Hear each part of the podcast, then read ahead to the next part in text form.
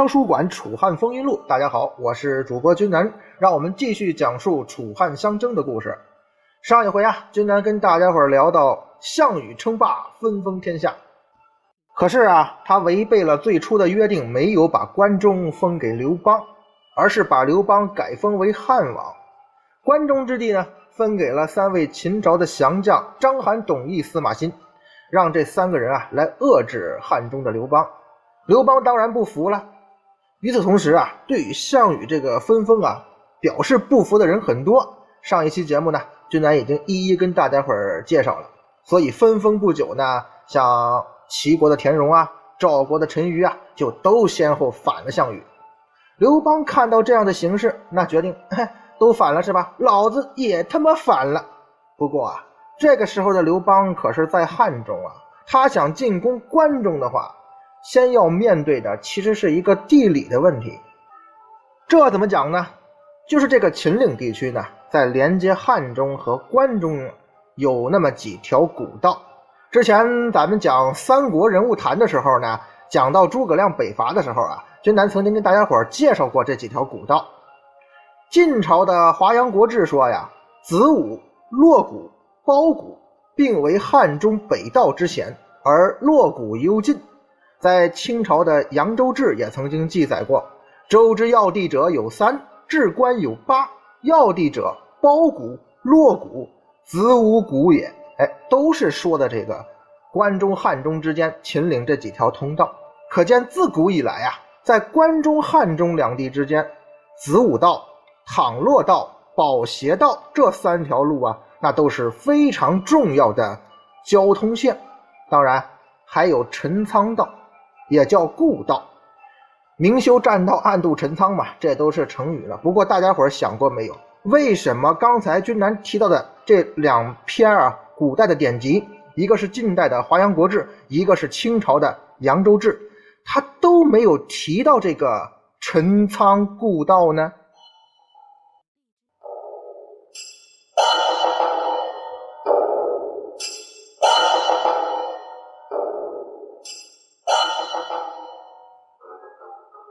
好，咱们呢不妨啊从历史当中、从现实当中去寻找线索、寻找答案。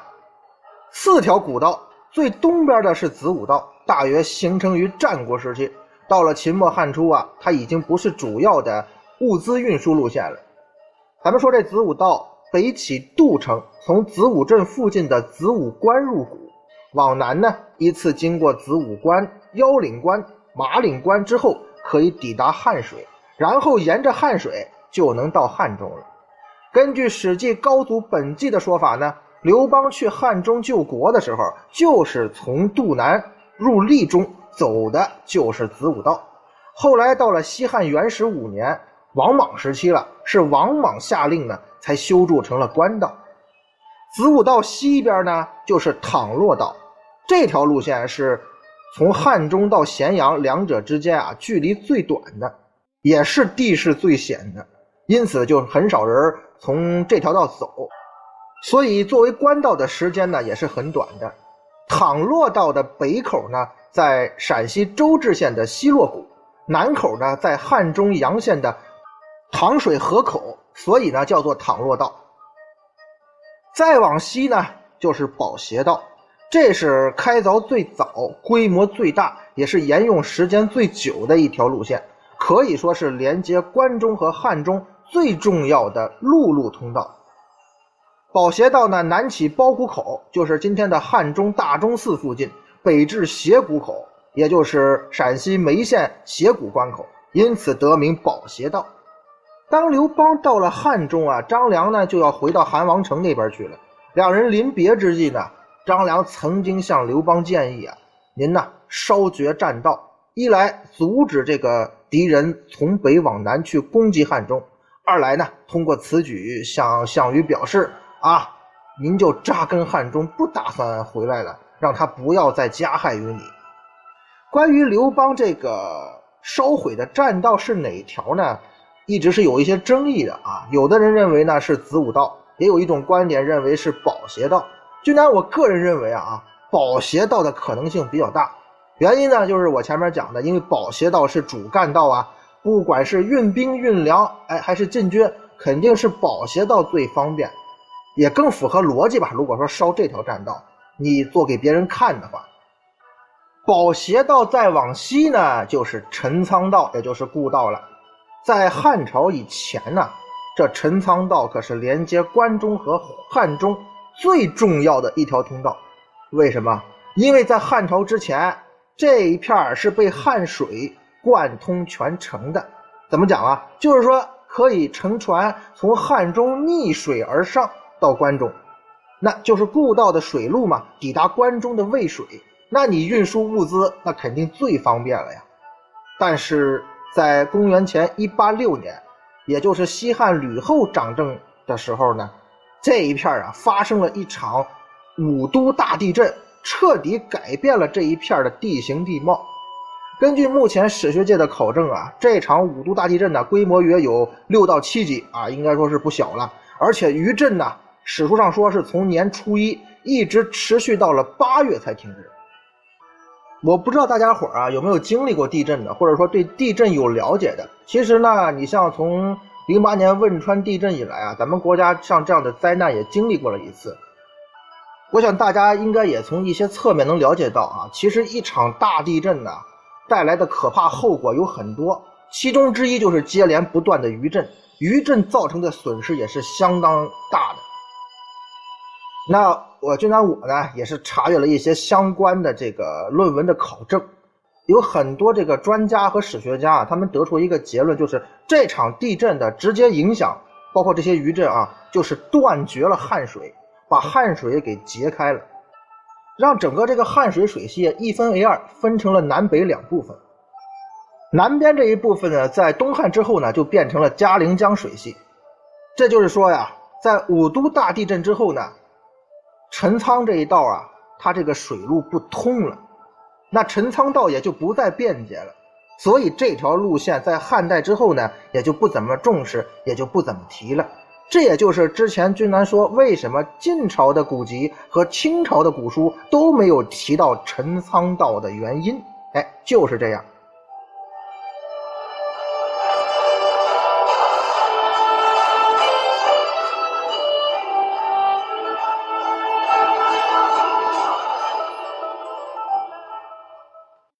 不过呢，后来到了三国时期，蜀汉建兴六年，也就是公元二二八年，诸葛亮的北伐大军出散关为陈仓，走的就是陈仓故道。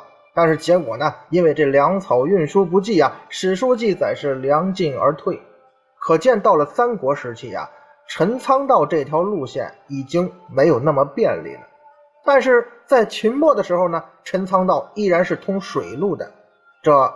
汉中和关中之间，除了保斜道，那最重要的一条通道就是陈仓道了。当然，说到诸葛亮北伐，就不能不提岐山道。岐山道呢，是从陈仓道再往西的一条路线，它连接的是汉中和陇南，因为经过岐山，故而得名岐山道。哎，地理情况基本上就是这样。咱们到此说完，那么咱们再回到刘邦这身上。这个时候的刘邦该怎么选择进军关中的路线和方式呢？哎，有一个楚汉这一时期非常重要的历史人物，在这个时候为刘邦提供了一个完美的方案，而这个人就是韩信。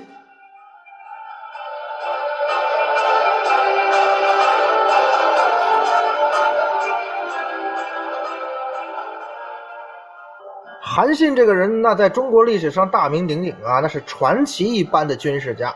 后世呢，奉他为兵家四圣，他也是汉初三杰之一。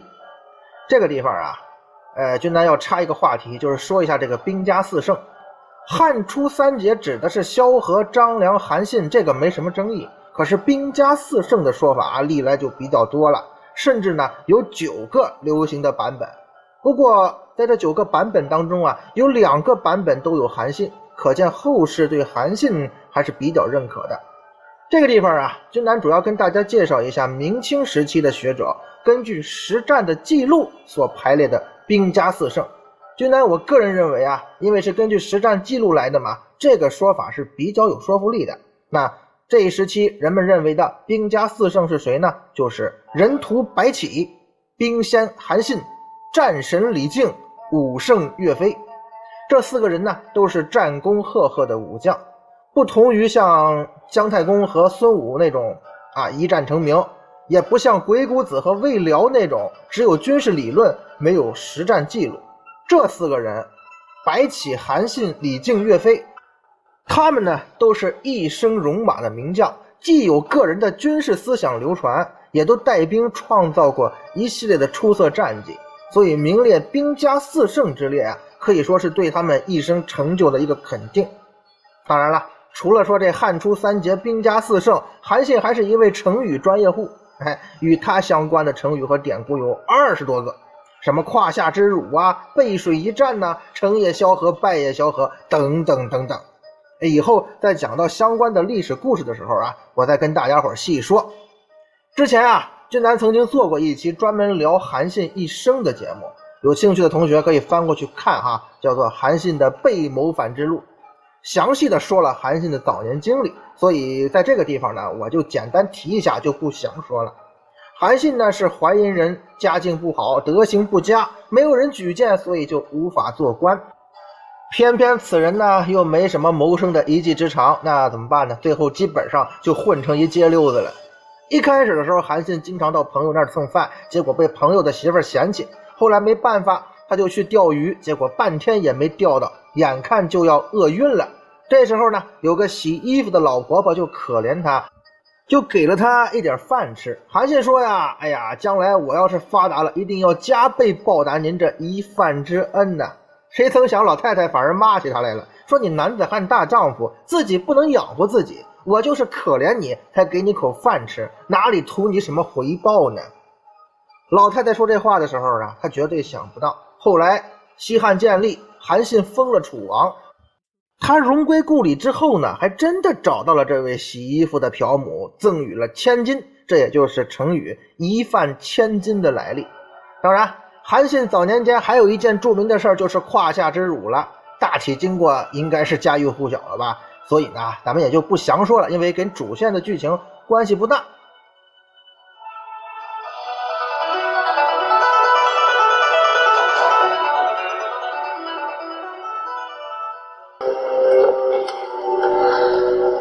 小伙子，你饿了吧？这个给你。我不饿，我能吊着。还能吊着？我见你折腾了一天了，也没见你钓上什么鱼来。你呀，还是吃了吧。拿着。不饿，真不饿。快拿着吧。我能钓着，真不饿。哎，小伙子。我每天都在这儿漂布、洗衣裳，我这年龄大了，饭量呢也不如从前了。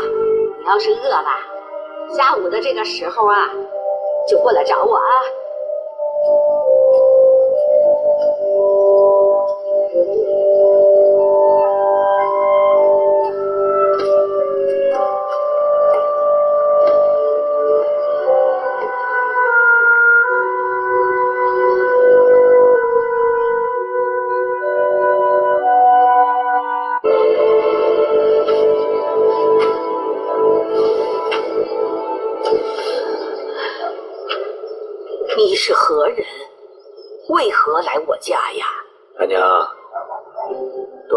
前你在河边洗衣物，我在河边钓鱼，每天你给我饭团吃。吃我做的饭团的人呐多着呢，我哪能都记得住啊？我是韩信。韩信啊？哎呀，记不得了。没关系，我记得。好了。我得做活了，你呀，别打扰我了，我得去洗衣服了。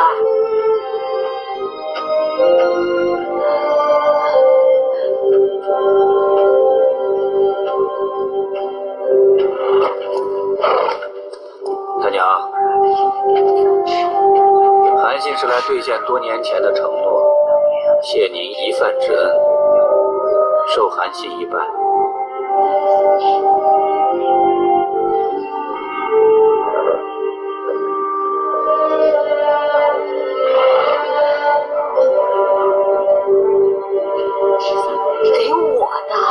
啊，不用再洗衣物了。其实呢，韩信参加反秦起义的时间是很早的。当年项梁离开江东，渡过淮河的时候呢，韩信就投奔了项梁，不过一直是默默无闻的状态。项梁死后呢，韩信又成了项羽的手下，但是项羽只是让韩信当一个执戟郎中，还警卫站岗。期间呢，韩信数次向项羽献策，以求获得重用，但是项羽啊，全都是不予采纳。站在咱们后世的这个眼光来看呢，项羽真的是错过了一个非常杰出、非常重要的人才。刘邦封了汉王之后呢，韩信就离开了项羽，投奔了刘邦。可是啊，依然没有获得重用，他只是担任一个负责招待的小官员。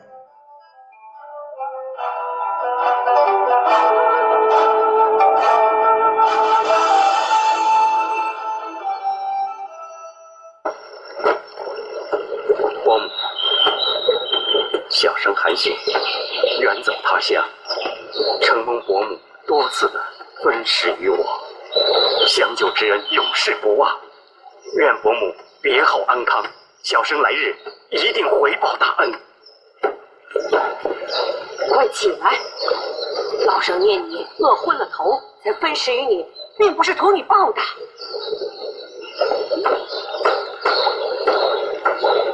小生不会讲话，惹伯母生气。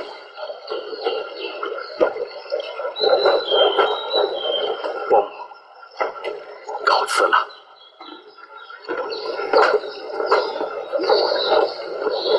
哎，你要去哪里呀？投奔楚将项梁义军。世道不安，出门在外，小心为好啊！谢伯母。淮阴人韩信拜见将军。韩信，韩信，哦，你就是那个每天分吃一位朴母干粮的淮阴人韩信。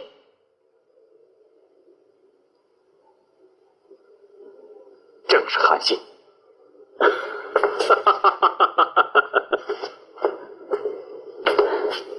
哎，你果真是那个钻人裤裆的七尺大汉？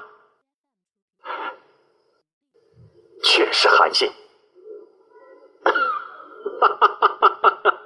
贤侄为何发笑？叔父有所不知，此人在淮阴一带颇有名气。我听说他自幼爱读书，喜欢弄剑，但家贫如洗。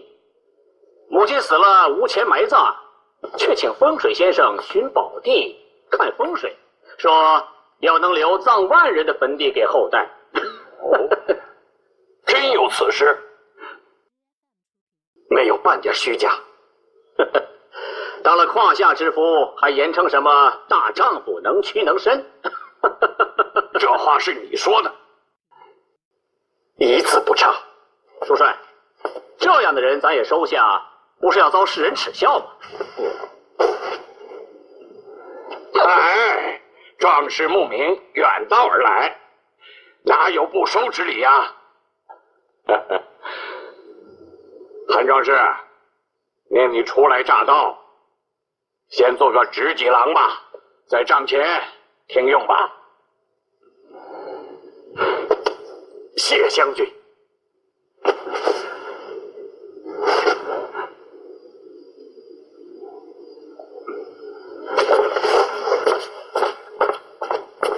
叔帅，咱们现在缺的是谋士良臣，不缺这胯下之夫啊。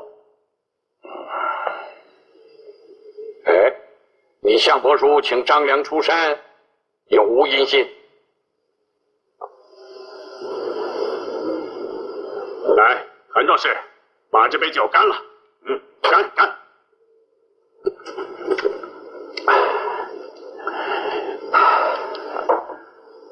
韩壮士，受李兄直言啊，韩壮士文韬武略，惊天伟地，满腹经纶，堪称天下奇士啊。可是钟离有一事不解，哎，钟离将军，但将无妨。哎，壮士堂堂一位丈夫，为何要受胯下之辱而叫他人耻笑呢？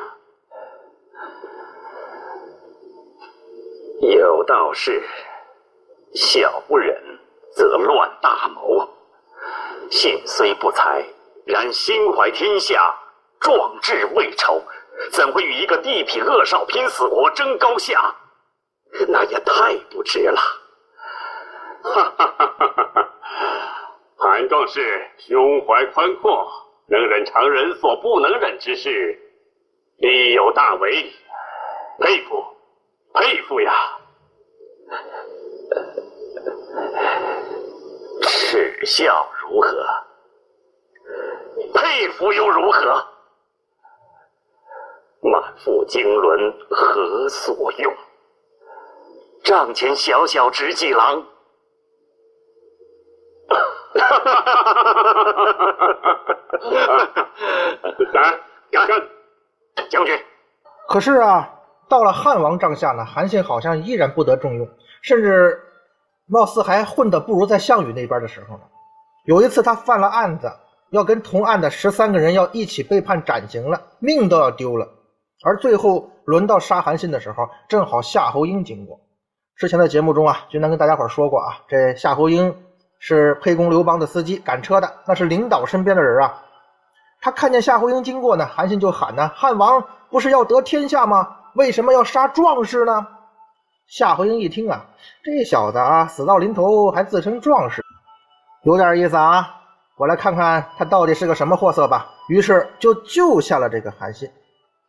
韩信等于是捡了一条性命，而夏侯婴通过与韩信的接触和交谈呢，发觉这个人不一般，哎。于是就推荐给了汉王刘邦。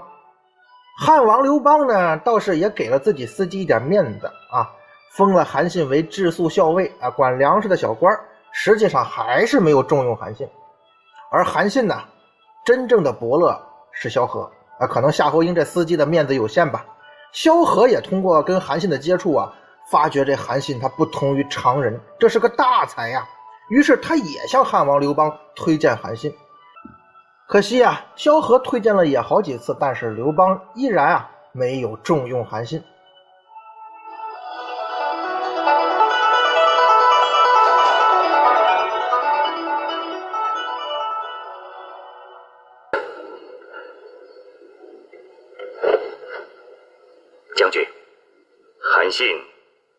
在项羽帐下供职，因不受重用，弃暗投明。从咸阳赶来为汉王效力，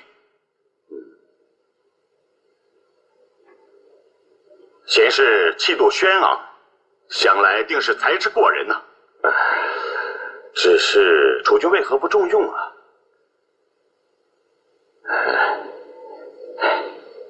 怀才不遇，自古有之。春秋时期有个百里奚，在虞国不受重用。后来他去了秦国，去的是秦王称霸诸侯。国之兴亡，全在国君能不能慧眼识人。道理不过如此。如若汉王重用我，我将率兵先定三秦，后收六国，再伐项羽。那时，兴汉灭楚，便易如反掌。恕韩信口出狂言，信与不信，全在将军。先是说哪里话？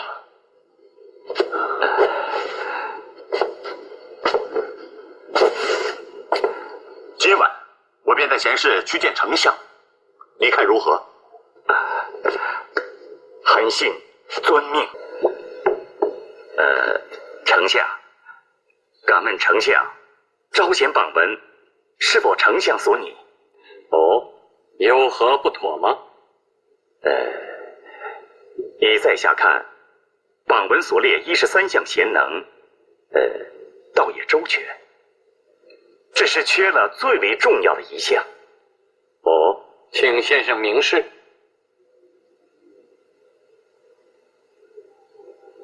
缺文韬武略、学贯天人、运筹帷幄、决胜千里、直取天下、势若反掌，可谓三军主帅这一项。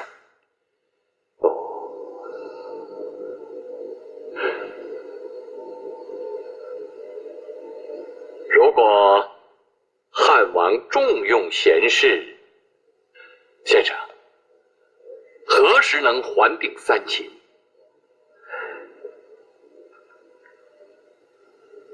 项羽不过是匹夫之勇，听不进半点劝诫，自以为是一味逞强肆虐，失尽天下人心。韩信以为现在正是伐楚的绝好机会，汉王若取天下，切不可失此良机呀！嗯大王，臣等在昭襄馆得一贤士，淮阴人，姓韩，名信。此人精通兵法，可以担任破楚大将军，请吴王重用。韩信，此名倒也耳熟啊。他从何而来呀？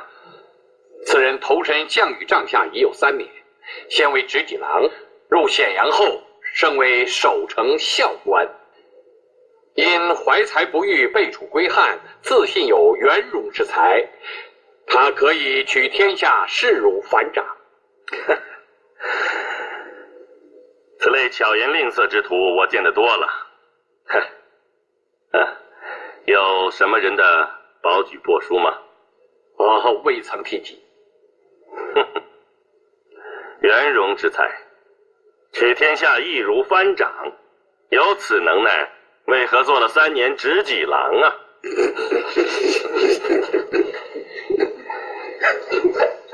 臣等昨夜与之一席长谈，韩信指点江山，颇有见地。大王，是不是？啊，好了好了，丞相，他即便真是孙武在世，未有尺寸之功，我何以重用啊？呃，好了好，那就先做个连敖官吧。啊，是既然如此，微臣代韩信叩谢大王。退朝。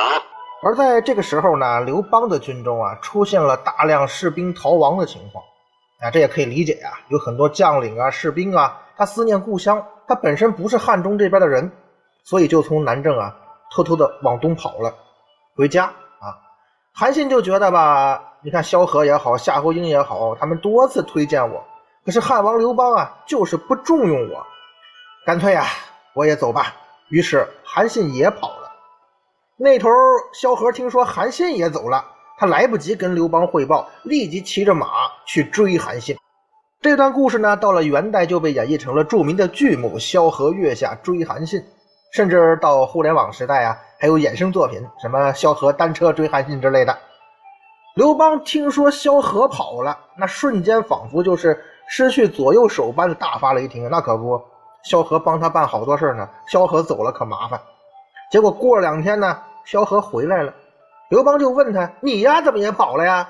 萧何说：“非也，非也，汉王啊，我可不是要逃跑，我是要去找那个逃跑的人。”刘邦说：“你追的谁呀？”“呃，我去追的韩信呢。”咱们看这个史书的记载，上父骂曰：“诸将亡者以实属，公无所追，追信诈也。”就是说，这跑的人啊，几十个。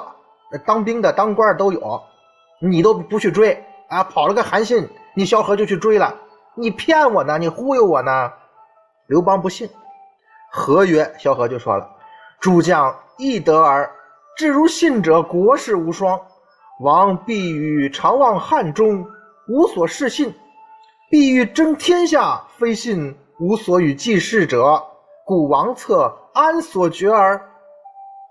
刘邦啊，说萧何在扯淡啊，跑了这么多人也没见你去追，区区一个韩信，你追他干嘛呢？萧何就说了，别的将领跑啊也就跑了，这韩信可不一样，韩信他国士无双。大王您要是打算一直留在这汉中啊，哪也不去了，那就用不着韩信。可是大王您要是想夺天下，没有韩信，难成大业呀。刘邦一听说，好好好好好啊，我就看你萧何的面子啊，我给韩信封官，我封他做个将军总行了吧？萧何说，封将军也留不住韩信呐，您必须得封他做大将军。刘邦一听，好，那就拜他当上将军，这总行了吧？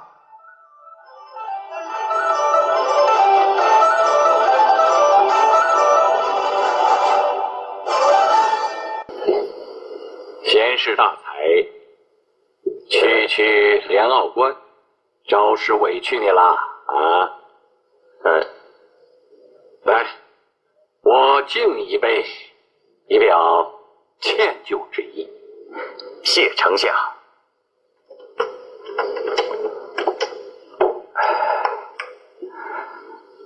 丞相客气。古来贤能，大都出自寒门。姜太公渭水钓鱼，管仲为剑车囚夫，伊尹、宁齐都是山野匹夫，出将入相，皆有一番甘苦。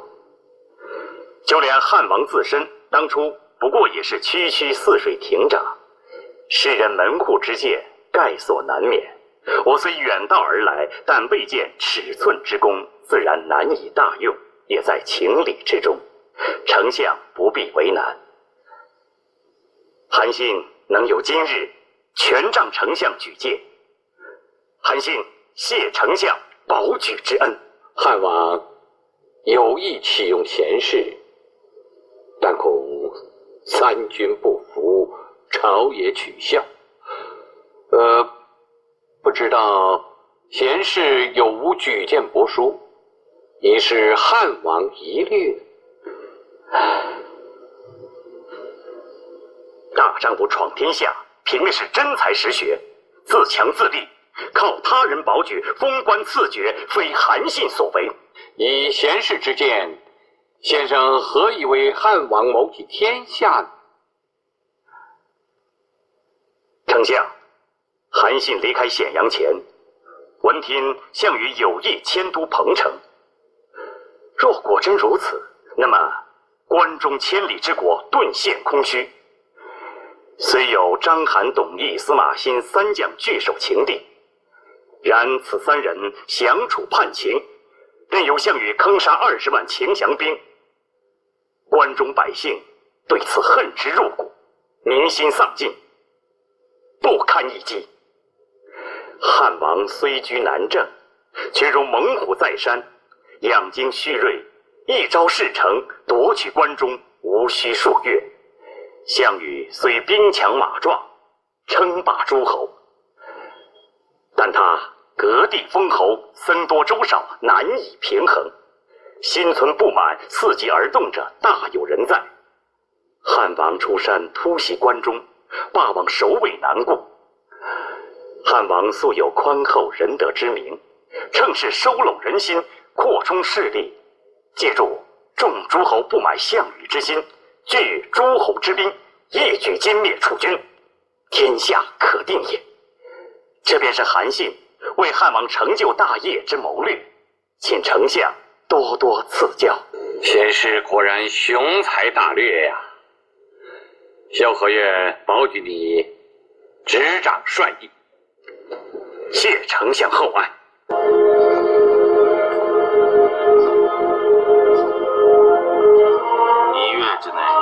韩信有连敖官擢升为治粟都尉，还能说本王不重用他？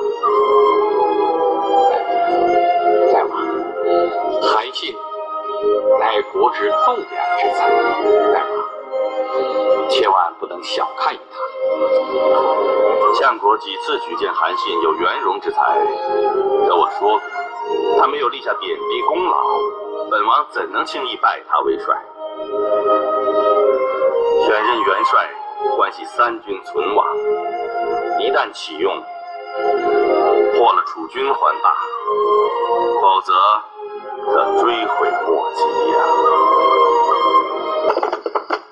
你，海将军，你为何不辞而别呀？丞相，丞相。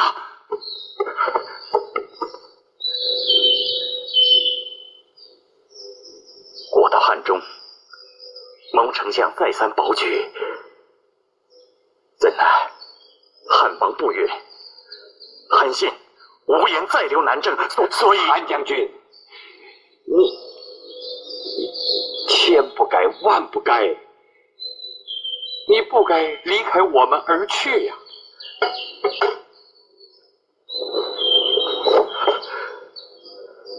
丞相为韩信。多次犯言苦谏，竭力保举。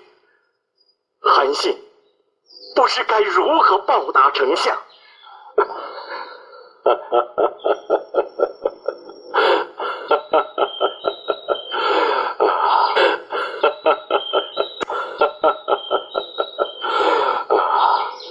丞相，韩将军，真乃天助我也，天助我也呀！接下来呀，刘邦呢就真的以隆重的礼仪拜韩信为大将。咱不得不说，这韩信能被刘邦重用，是离不开萧何的大力举荐的。这一回回一趟趟的，但是在韩信人生终点的时候呢，他被吕后所杀。这个原因呢，也离不开萧何的计谋，也就是所谓的“成也萧何，败也萧何”呀。那败将之后呢？刘邦就问这韩信呢，说：“现在如果要争夺天下，你有什么计策呀？”韩信说：“现如今大王如果往东争夺天下，最大的对手是项羽，而在勇悍人强这方面，不知大王您觉得您跟项羽谁更强呢？”刘邦心说：“你小子！”当然，他沉默良久，最后承认：“我不如项羽。”韩信说：“对，我也认为大王您在这些方面是不如项羽的。”刘邦说：“哎，你小子！”韩信说：“哎，大王不要着急，我呢曾经也在项羽那边打过工，所以呀，我不妨也给您分析分析项羽这个人。咱们看这个史书记载啊，项王英武叱咤，千人皆废，然不能任属贤将，此特匹夫之勇耳。项王见人。”恭敬慈爱，言语欧欧。人有疾病，涕泣分食饮。致使人有功，当封爵者，印完毕，忍不能语。此所谓妇人之仁也。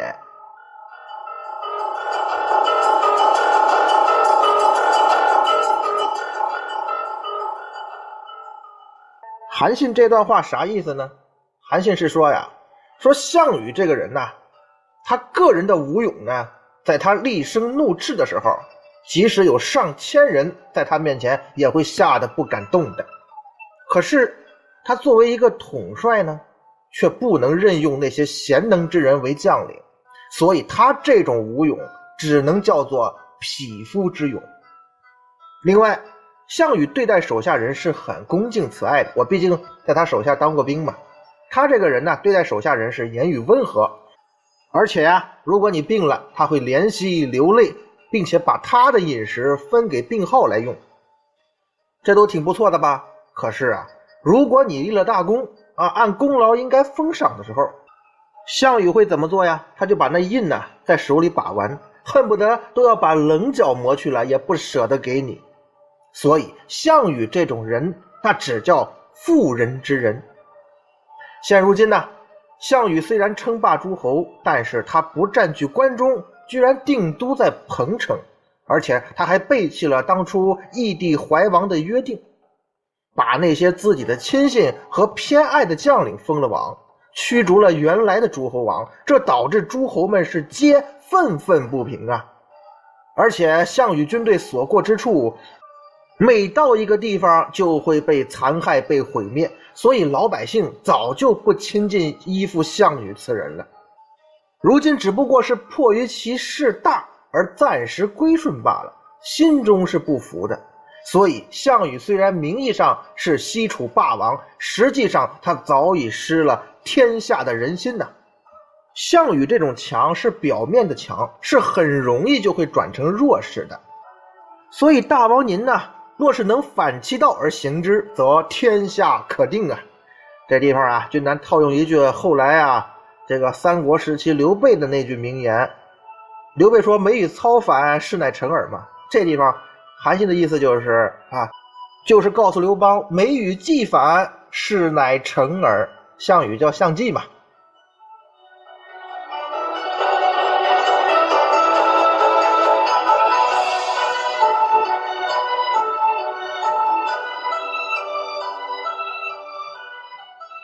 刘邦一听，嗯，小韩说的有道理，继续。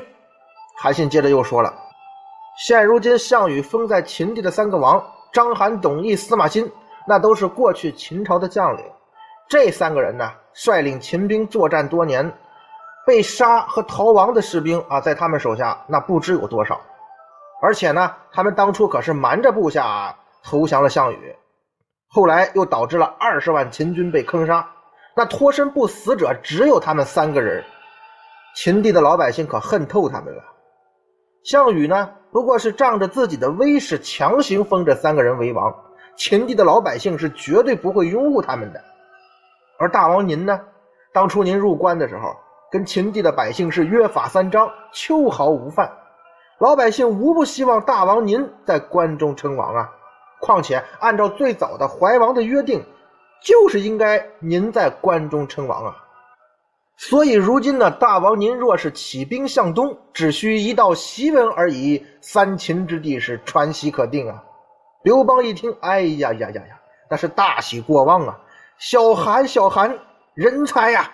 老萧果然没有忽悠我呀！我是真后悔啊！我咋就没早点重用你呢？于是。刘邦立即就开始执行韩信的计策，部署大军准备攻取三秦。萧何呢，留在了汉中，负责收取巴蜀两军的赋税，为前线的部队啊提供粮草和后勤。哎，大家发现没啊？我相信有的同学肯定也能感觉到了，就是韩信的这段分析啊，分析刘邦的这个优势，还有项羽的这个问题和弱点，实际上就相当于啊为刘邦。东出夺取天下，制定了一个大战略，这是有战略眼光的一个计划。而这番话对刘邦来说呀，其意义啊，就相当于后世的诸葛亮为刘备提出的隆中对呀。所以这一段呢，也在历史上被称为汉中对策。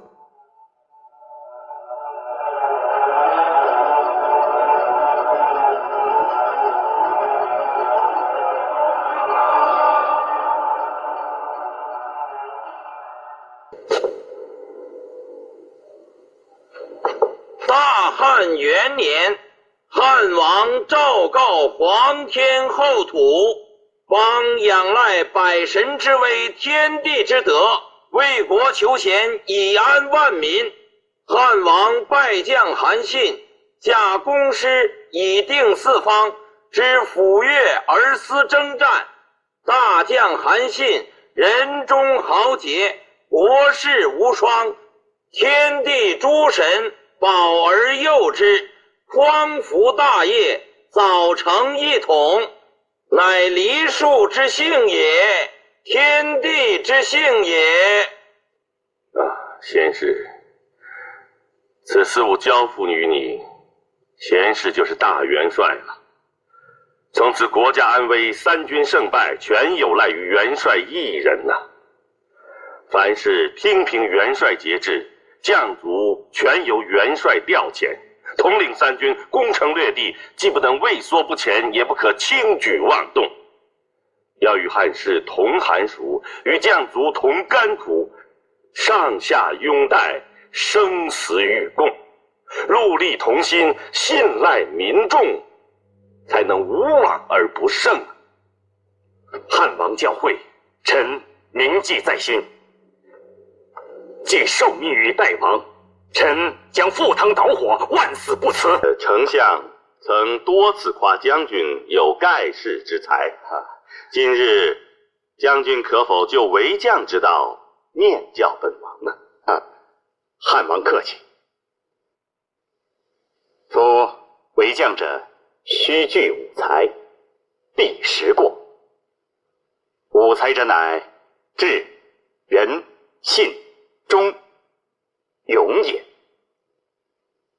身为将帅，志不可乱，人能爱人，信不失言，勇不可犯终无二心。所谓时过者，勇而轻死，急而妄动，贪而好利，人不忍杀，智而心切，信而忘听。廉而不受，谋而不决，刚而自用，懦而依人。有此时过，难为将帅。嗯，故将兵者，须具五才，必十过。攻无不克，战无不胜，谋无不成，纵横天下，所向无敌。嗯，呃，以将军看。项羽是怎样一个人？有时候啊，君南我也会感叹，他们老刘家这两位啊，人生际遇还挺像的啊。刘备和刘邦啊，比方说啊，出身都不高，哎，都是出身底层的。毕竟刘邦那个亭长也不是什么大官，刘备就更不用说了。而且两个人呢，都是到了中年才真正发家，而且后来是在汉中称王，都是以巴蜀为基地来争夺天下。只不过呢。这刘备面临的形势要比刘邦更艰难，因为在刘备那个时候呢，北方已经基本上被曹魏统一了，而本来他势头不错的时候呢，又被东吴啊背刺丢了荆州。刘邦面临的情况就不一样了。首先，刘邦起兵之前呢，在北方，像齐国、赵国都反了项羽。之前的节目中，就来跟大家伙说过了。所以这个时候啊，西楚霸王根本无暇顾及刘邦这边的。根据《汉书》的记载呢，《汉书·高帝纪》说，这个刘邦在汉中起兵的时间是公元前二零六年的五月，《史记》的记载呢则是八月。啊，我就拿我个人觉得啊，反正差不多就在这个时候吧，呃，也不用那么精准，我们还是以《史记》为准吧，因为《史记》更早一点嘛。首先呢，是任命曹参、樊哙为先锋，率军数万西进白水以北，击破了西线县城的抵抗。不过，曹参、樊哙这路人马呀。他们的目的呢，应该是疑兵的，是为了迷惑章邯，让章邯认为啊，刘邦的汉军呢会从西面进关中，也就是说呢，走岐山道进攻陇西地区。汉军真正的主力呢，则由韩信率领，走陈仓故道的水路，逆流北上，经故道县，是昼夜兼程急行军，出大散关，渡渭水，直趋陈仓。这条行动路线啊，就是后世闻名的。暗度陈仓，当然了，这个史书上啊，并没有明确记载明修栈道的事，所以咱们今天一说韩信明修栈道、暗度陈仓，实际上啊，明修栈道这个说法最早是出自元朝的戏文，所以韩信暗度陈仓没问题啊。当时有没有明修栈道，这个值得商榷了。像后来三国时期这魏延的子午谷奇谋啊。我们在聊三国人物谈的时候啊，聊诸葛亮系列的时候呢，君南曾经跟大家伙详细说过魏延的子午谷奇谋。其实啊，子午谷奇谋的这种战略思路啊，就是在模仿韩信暗度陈仓的方式。简单来说呢，子午谷奇谋就是魏延率五千精兵走最东边的子午道，离长安最近嘛，奇袭长安。诸葛亮的大军呢出斜谷，两军是异道出兵，最后在潼关会师啊。魏延是这么计划的。魏延认为啊，如此一来，关中可定。不过结果呢，大家也知道，诸葛亮对于魏延这个计划呀，四个字儿，未予采纳呀。